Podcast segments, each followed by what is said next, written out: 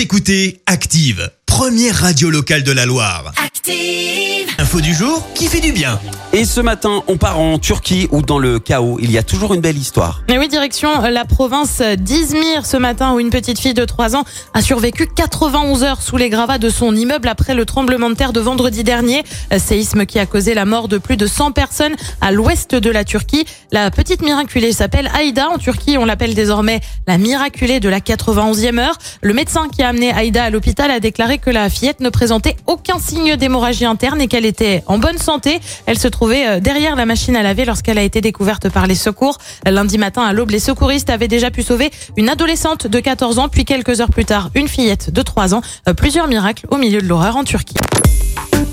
Écoutez Active en HD sur votre smartphone, dans la Loire, la Haute-Loire et partout en France, sur activeradio.com. A déclaré que la fillette ne présentait aucun signe d'hémorragie interne et qu'elle était en bonne santé. Elle se trouvait euh, derrière la machine à laver lorsqu'elle a été découverte par les secours. Lundi matin à l'aube, les secouristes avaient déjà pu sauver une adolescente de 14 ans, puis quelques heures plus tard, une fillette de 3 ans. Euh, Plusieurs miracles au milieu de l'horreur en Turquie. Écoutez Active en HD sur votre smartphone, dans la Loire, la Haute-Loire et partout en France, sur activeradio.com.